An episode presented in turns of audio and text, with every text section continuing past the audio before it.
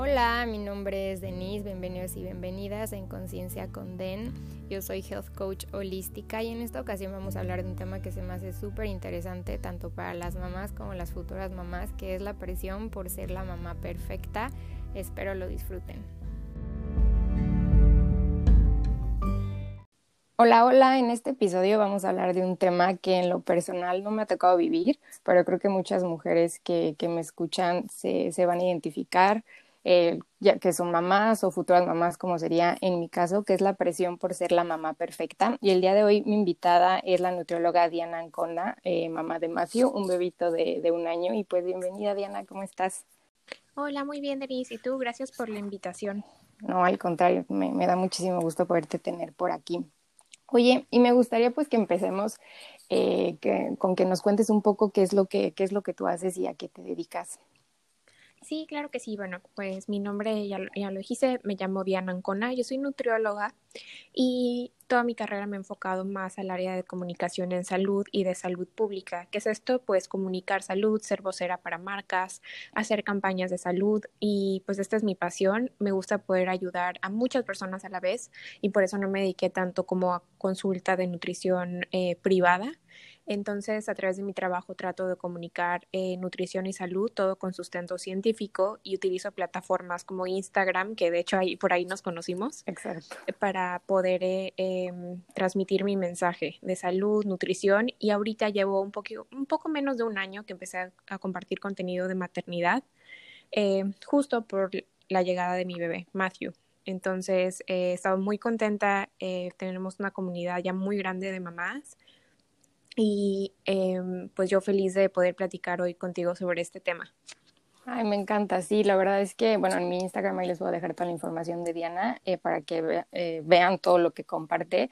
La verdad, sí, digo, bueno, como yo lo dije al principio, no, yo no soy mamá, pero sí, la, así nos conocimos por Instagram y desde que la, la, la sigo y todo, veo todo lo que pone y la verdad, sí, como tú dices, se me hace información bastante, pues, pertinente, ¿no? Y sobre todo, como dices, que ahorita en tu etapa de, de mamá, pues, o sea, que mejor que compartir lo que, lo que tú estás viviendo con, con otras mamás. Y pues justamente para entrar ya como en, en el tema, me gustaría que empezáramos con, con, esta pregunta que creo que está un poquito profunda, pero pues ya tú me dirás. Eh, ¿Tú qué crees, desde, o sea, desde tu punto de vista, qué se espera como noso eh, de nosotras como mamás en la sociedad? Hablando, por ejemplo, de México específicamente, ¿qué nos hace que nos, eh, como mujer, que te sientas tan presionada a ser la mamá perfecta? Uy, yo creo que todo, o sea, no solamente eh, el ser mamá, sino el antes de ser mamá. O sea, esto empieza, esta presión tan grande empieza desde, o sea, nos vemos un poquito hasta antes de conseguir una pareja y de estar casada a cierta edad y de tener hijos a cierta edad. O sea, yo te uh -huh. platico porque yo me casé con un extranjero, o sea, mi esposo se llama James y es uh -huh. de Barbados, de la, de la isla de Barbados. Entonces, eh, nos casamos y todo y yo en, visto por la sociedad mexicana, o sea, me casé yo un poco eh, grande, o sea, bueno, 26 años, que para mí era como el pico de mi, de todo lo que yo quería hacer en la vida, o sea, no, o sea, tenía más cosas que hacer antes que casarme a los 23 años, por decir, ¿no? Entonces, claro. eh, bueno, esta presión inicia desde ahí, o sea, el casarte a una cierta edad y ya que te casas, al año ya te están preguntando desde tus familiares, amigos, toda la gente que te conoce, sí. para cuando los hijos, ¿no?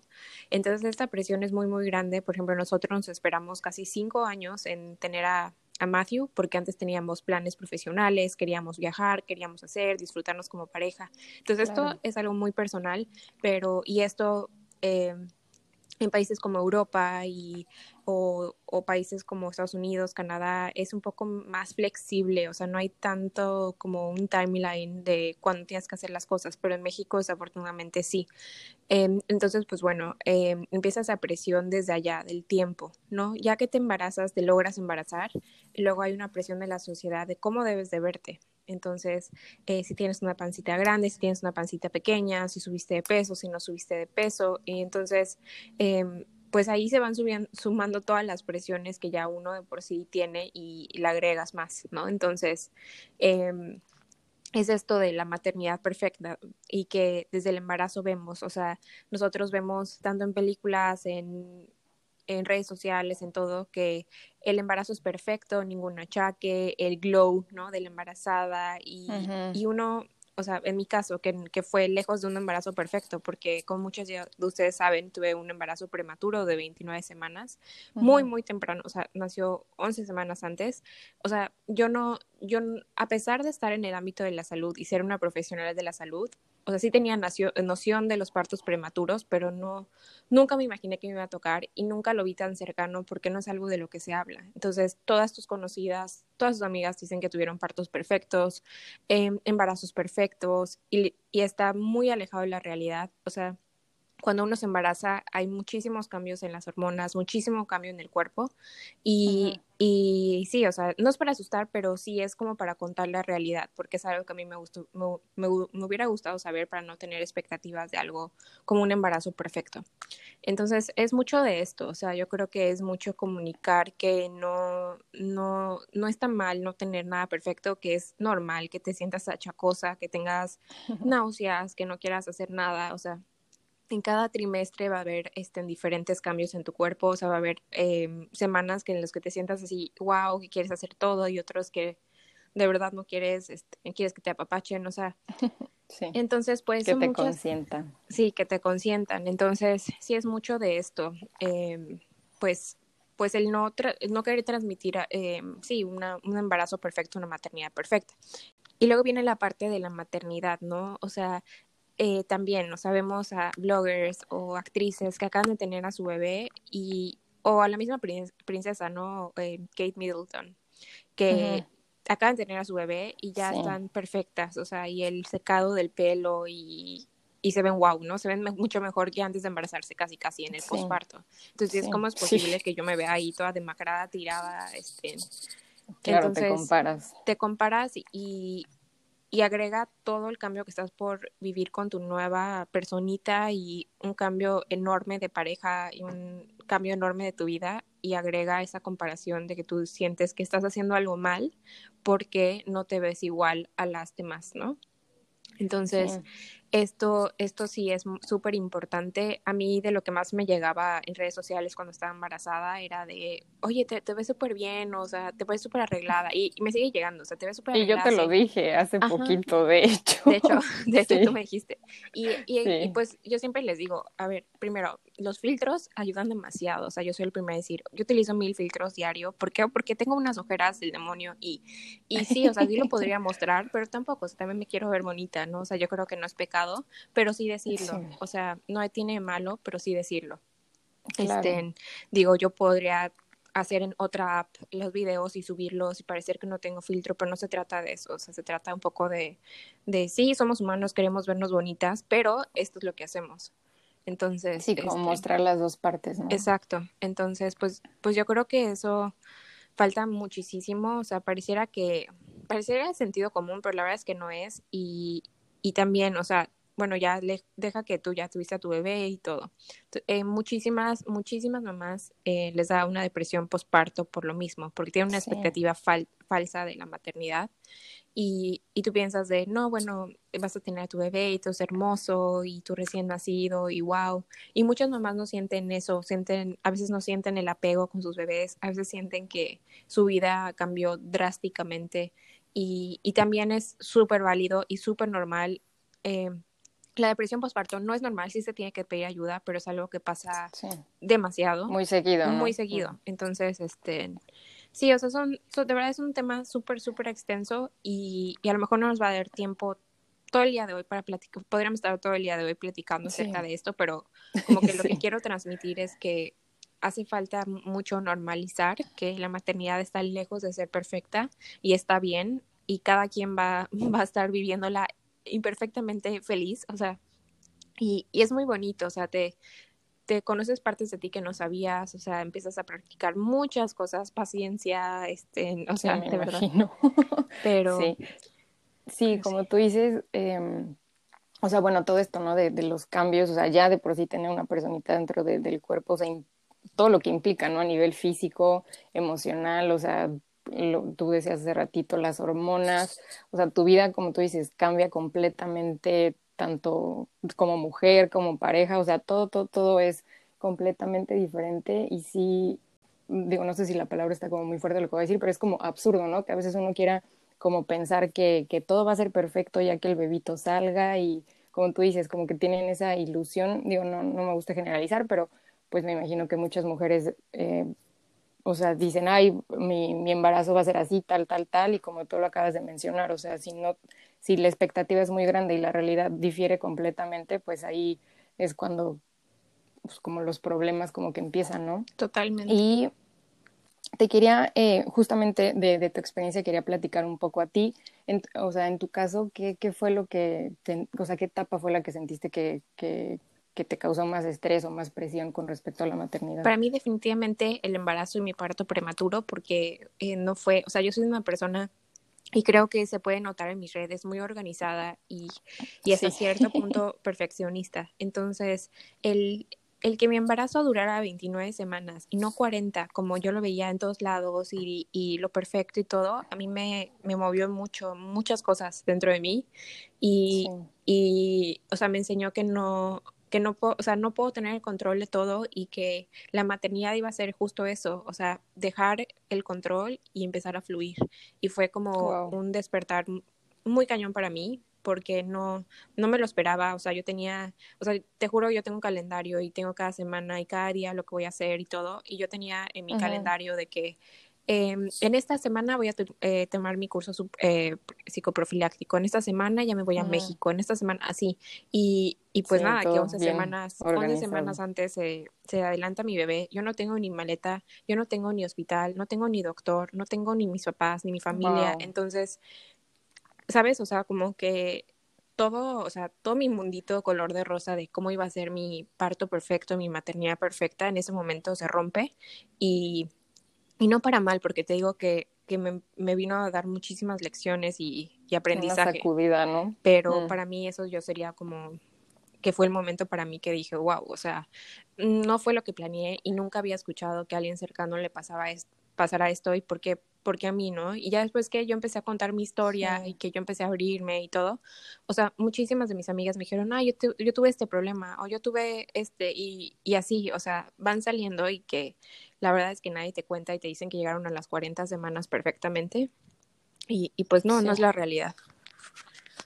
¿Tú crees que muchas veces la, la, maternidad se vive en silencio? O sea, porque, por ejemplo, ahorita escucho como todo, o sea, como tu experiencia y lo que, lo que decías, ¿no? Que otras mujeres pueden estar viviendo sobre la expectativa de la maternidad. ¿Tú crees que, en, o sea, hay como en general la, la, mujer se guarda mucho su maternidad y no la comparte tanto ni con su familia ni con sus amistades? Yo creo que sí, y es parte de la sociedad y como, como también nos han enseñado desde nuestras abuelitas, ¿no? Que tenemos que ser fuerte y la mujer básicamente es un superhéroe y tiene que hacer todo y tienes que encontrar tiempo para todo y además te tienes que ver bonita. O sea, entonces yo siento sí. que es un poco de eso y también este no está no está bien visto por alguna razón pedir ayuda. O sea, yo también, o sea, antes sí. de antes de embarazarme y esto, o sea, yo veía a las mamás y decía, wow, o sea, pues está súper fácil. Veo a alguien que admiro muchísimo y ve, le da tiempo perfecto a hacer todo y aparte se ve hermosa y aparte, o sea, y también es un poco de lo que me dicen a mí a veces, o sea, me dicen, ay, te ves súper arreglada, ¿cómo te da tiempo para todo? Y yo, no, o sea, ahorita estoy en Cozumel y, y tengo la ayuda de mis papás, ¿no? Este, mi mamá mm. me bueno, ayuda con la casa o, o, la ropa o la comida, que sí, yo puedo tener tiempo para trabajar. Pero mis seis, primeros claro. seis meses fueron muy caóticos, eh, solamente mi esposo, mi bebé y yo, y es la realidad que mm. viven muchísimas personas de no tener ayuda, para nada, o sea, es nada más su bebé y su pareja o muchas veces nada más su bebé. Entonces, este, sí. es una presión muy grande porque dices, a mí no me da la vida ni para tomar agua y como esta otra persona tiene tiempo hasta para subir lo que comió, o sea, ¿me entiendes? Sí, exacto. Entonces, sí, sí, sí. sí es mucho de, de, yo creo que es mucho comunicar, que obviamente no te vas a subir ahí llorando y trapeando y todo, no, pero, pero sí comunicar, este, puedo hacer esto, todo esto y puedo verme así porque tengo ayuda. Sí, como tú dices, ¿no? Comunicar la parte vulnerable de la maternidad y por lo que estás pasando, te veas como te veas. Tú decides en tu Instagram verte bonita, bueno, dar esa imagen, pues ya es cosa tuya, ¿no? Si tú decides salir, como tú dices, llorando, por ahí barriendo, lo que sea, también ya es como muy, muy personal, pero como yo creo que de aquí lo que yo eh, sacaría es como la vulnerabilidad que, que quieres como transmitir sobre el tema, ¿no? Totalmente. Totalmente, y que cada maternidad es diferente y cada quien elige, pero, y como tú dices, si tú te eliges ser bonita, padrísimo. Tú, tú te, eliges salir sin una gota de maquillaje y con tu chongo y demacrada también, qué padre. Pero, este, pero sí, sí tratar de ser lo más real y comunicar, porque, por ejemplo, nosotros que comunicamos contenido, hay muchísima gente que se compara o que ve y, y tú puedes afectar más que ayudar. Entonces, sí hay una responsabilidad muy grande detrás de la pantalla y nosotras el salir diario a, a mostrar unos, y que en realidad son unos cinco minutos de nuestro día, qué vamos a mostrar y cómo lo vamos a mostrar y cómo lo vamos a comunicar. Sí, sí, 100% de acuerdo. Y justamente ahorita mencionabas el, el compararse, ¿no? Y yo creo que también, eh, bueno, repito, yo no soy mamá, me gustaría algún día hacerlo, pero sí. Espero que no te haya asustado. Eh, no, no, no, para, no, al contrario. De hecho, de hecho, o sea, me, me gusta, o sea, que nos cuentes todas estas cosas porque también, o sea, creo que yo yo en, digamos, en mi día a día, en mi círculo cercano, no hay muchas eh, amigas mías que tengan mamás. Eh, yo estoy aquí también en, Canadá. De hecho, Diana y yo nos conocemos porque ella vivió un rato también aquí en Canadá y todo lo que contó de los seis primeros meses fue justamente en, en, en Toronto. Y y, o sea, y yo la verdad es que, o sea, de información y así, pues es lo que yo, o sea, si me pongo a leer o a preguntar o a, o a, escuchar, pero en mi círculo cercano yo no tengo con quién no hablar de esto, digamos, yo queriendo ser una futura mamá, y se me hace súper interesante que compartas todo esto, e independientemente de que, eh, digo, por, por, por mi vida, o sea, me, tu contenido, digamos, no me atañe directamente, pero se me hace súper interesante porque justamente, o sea, la información que compartes, yo creo que es súper importante como que quitar esas, eh, pues como arañas que luego nos pone la sociedad, nosotros solitas nos compramos de que, ah, tiene que ser así la maternidad, tu embarazo tiene que ser así, cuando nazca el bebé tiene que ser así, cuando la realidad, o sea, diferente. Es súper diferente, entonces a mí se me hace de mucha, pues suma mucho todo lo, todo lo que estás diciendo eh, ahorita eh, con respecto a, la, perfección de, de, ser mamá. Y por ahí, bueno, estaba este, checando ahí de los temas que, compartes. Y, por ejemplo, en, un post decías que hablabas un poco como de la culpa, ¿no? Y de los, los paradigmas de, de la crianza. Eh, si nos pudieras hablar así un poquito de, o sea, de esta culpa que a veces sentimos las mujeres por ser mamá o por, o no, o más bien por no ser la mamá perfecta para nuestros hijos. muchísimo, de verdad. O sea, yo creo que la culpa también es un gran, gran tema y también podríamos estar mucho tiempo hablando, pero, pero te voy a hablar de, desde mi, o sea, no así de proyección, o sea, proyectándome, pero, pero sí, o sea, como que lo que yo he sentido desde, tu experiencia. O sea, para mí también la culpa ha sido un factor muy grande porque también, o sea, yo, además de ser organizada y eso que comenté, también soy muy, soy muy movida, me gusta trabajar y buscar proyectos y eso. Entonces, para mí ha sido todo un reto saber hasta cuándo, o sea, hasta, o sea, a veces digo, bueno, tal vez no debí aceptar ese proyecto y estar un poquito más de tiempo con mi bebé. Y, y son estos, estos pensamientos que llegan en la noche y, y yo una vez le pregunté a mis seguidoras también, a las otras mamás, les pregunté, ¿ustedes han sentido culpa? Y, y bueno, casi todas era lo mismo, de sí, siento muchísima culpa de, de trabajar o de no trabajar, o sea, esas dualidades y la verdad es que mm. todas estamos viviendo culpa en, en algo, ¿no? O sea, por querer ser mejor, mejores profesionistas, por no ser profesionistas, por, o sea, de verdad, es, un, es todo un tema. Y también, o sea, de, tener mucha paciencia o no tener nada de paciencia, o sea, tú piensas que tienes que estar así como súper feliz todo el día y a veces hay de, verdad veces que estás tan cansada y tu bebé o no quiere comer o te hace el berrinche de la vida y cosas así y, y pierdes la paciencia y, dices, no, o sea, eh, no sé, o sea, te sientes culpa porque ves a todas las mamás felices y, y, no, y no ves esa parte, ¿sabes? O sea. Sí, sí, es, es, sí, es, es pues es complejo, ¿no? Muy. muy.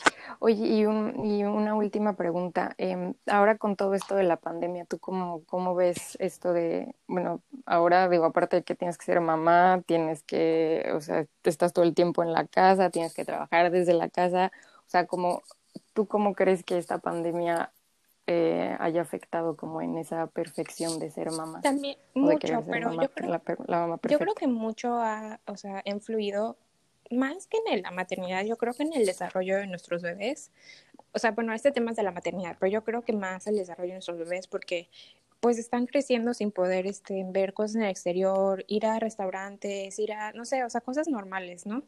Y esto como mamás también nos entra culpa, o sea, decimos, o sea, aunque no, no dependa de nosotros, decimos, o sea, uff, Em, no sé, o sea, es, también es un poco complejo, o sea, dices, ¿qué puedo hacer, no? Para que mi bebé pues crezca lo mayor, o sea, normal posible, porque, porque también mucha gente dice, ay, ni se va a acordar, es un bebé, pero pues sí, o sea, mm. la verdad es que sí, todas las experiencias que se van formando de bebés tienen un, un efecto a largo o mediano plazo, entonces... Claro, son como em, esponjitas, ¿no? Sí, entonces pues es más esto, porque en, el estar en casa y eso, bueno, o sea, yo creo que mm, tampoco puedo generalizar, pero hablo de mi experiencia, yo soy la más feliz y sobre todo soy la más feliz que mi esposo pueda estar acá, porque de verdad no sé, no sé, o sea, no sé qué hubiera hecho esos primeros seis meses nada más yo sola, o sea, este, sin ayuda ni nada. Entonces la pandemia pues nos vino a ayudar un poquito en el sentido que también mi esposo no se ha perdido un segundo de la llegada de su primer bebé. Entonces eso es muy bonito. Sí, sí, como familia, digo, de las cosas positivas que se pueden rescatar de esta pandemia. Es para que no sea nada, para que no sea todo negativo. Sí, exacto, exacto. Oye, Diana, y pues para, para cerrar aquí eh, el tema, te agradezco muchísimo todo lo que, lo que compartiste. Me gustaría que pues nos, en, con tu experiencia y todo lo que compartes también en Instagram, que, que, nos pases algunos consejos o tips para que cuando nos dé como ese, ay, quiero ser la mamá perfecta y nos dé esa culpa, eh, pues qué podríamos hacer como con, para que se nos baje tantito como esa presión que, que nos ponen y que nosotros solitas nos ponemos.